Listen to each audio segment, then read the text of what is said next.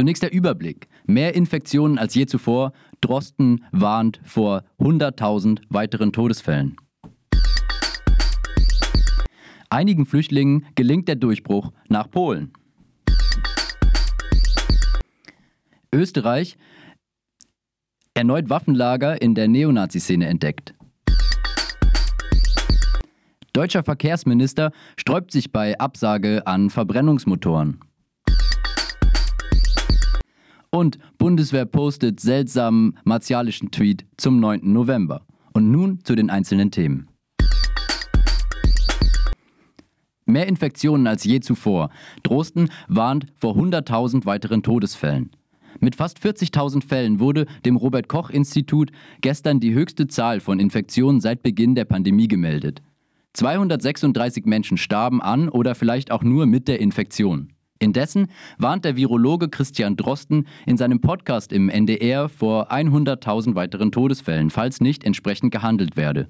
Die Zahl begründet Drosten mit einem Vergleich mit Großbritannien und sagte dazu, dass es eine konservative Schätzung sei. Drosten sprach sich auch dafür aus, neue Kontaktbeschränkungen zu erwägen. Die Tests werden als Notbremse hingestellt, um die Welle zu brechen.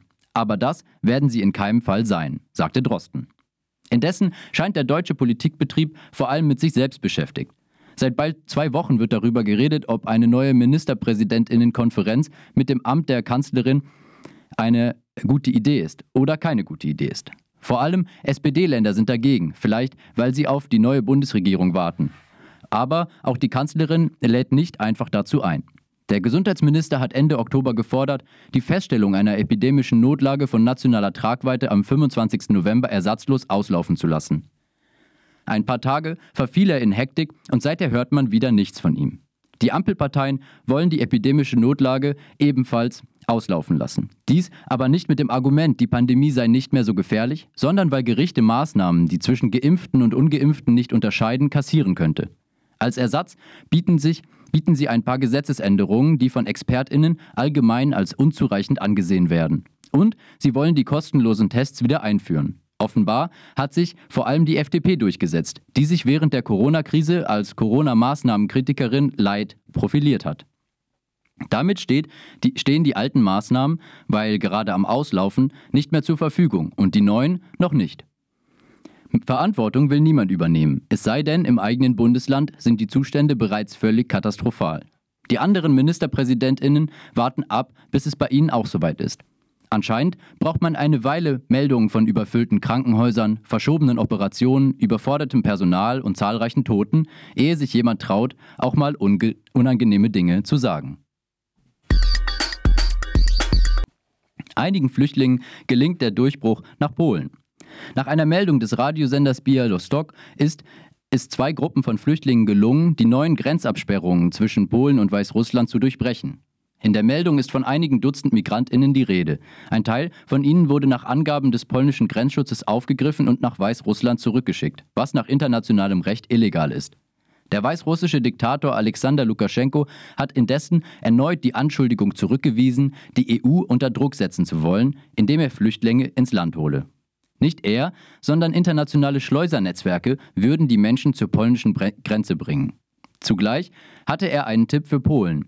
Die Menschen wollten ja gar nicht nach Polen, sondern nach Deutschland.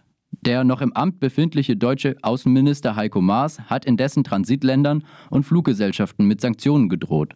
Außerdem drohte er auch Lukaschenko mit einer Verschärfung von Sanktionen. Indessen bahnt sich für tausende Migrantinnen, die in den Wäldern zwischen Weißrussland und Polen festsitzen, mit dem aufkommenden Herbst- und Winterwetter eine humanitäre Katastrophe an. Österreich. Erneut Waffenlager in der Neonazi-Szene entdeckt.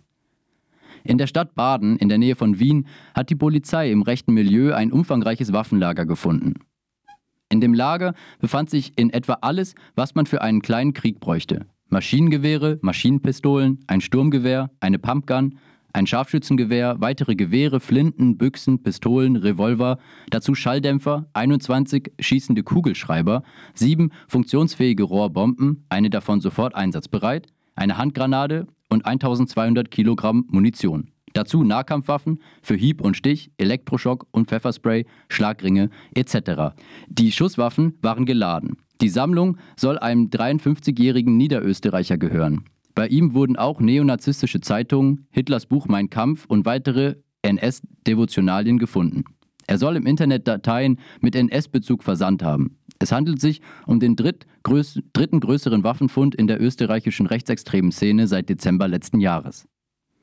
Der österreichische Innenminister Karl Nehammer sagte nach dem Fund, dass eine größere Gefahr von der Verbindung der Neonazis mit der sogenannten Querdenker-Szene ausgehe.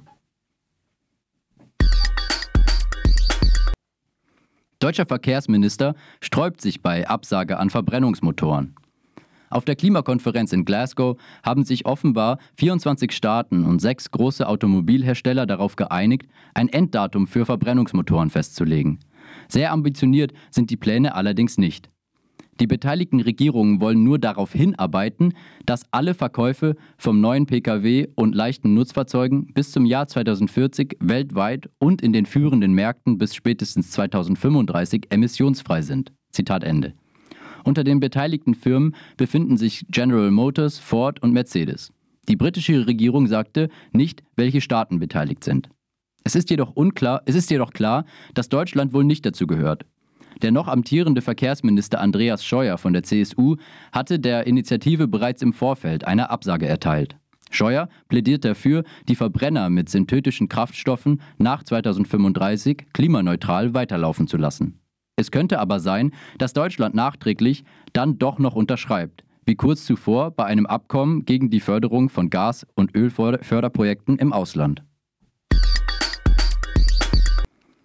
Bundeswehr postete seltsamen martialischen Tweet zum 9. November.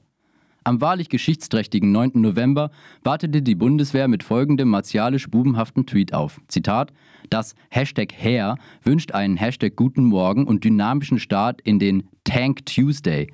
Hashtag Panzer Hurra. Zitat Ende. Dazu waren zwei feuernde Panzer zu sehen. Was immer das sollte, es war jedenfalls in jeder Hinsicht unpassend. An einem 9. November fiel die Mauer in Berlin wurde nach dem Kaiserreich die Republik ausgerufen, versuchten Hitler und Ludendorff in München einen Putsch und wurden 1938 in Deutschland alle Synagogen angezündet, jüdische Geschäfte geplündert, 30.000 jüdische Männer in Konzentrationslager gebracht, wo viele von ihnen bereits damals ermordet wurden. Die Bundeswehr hat den Tweet mittlerweile gelöscht und sich entschuldigt.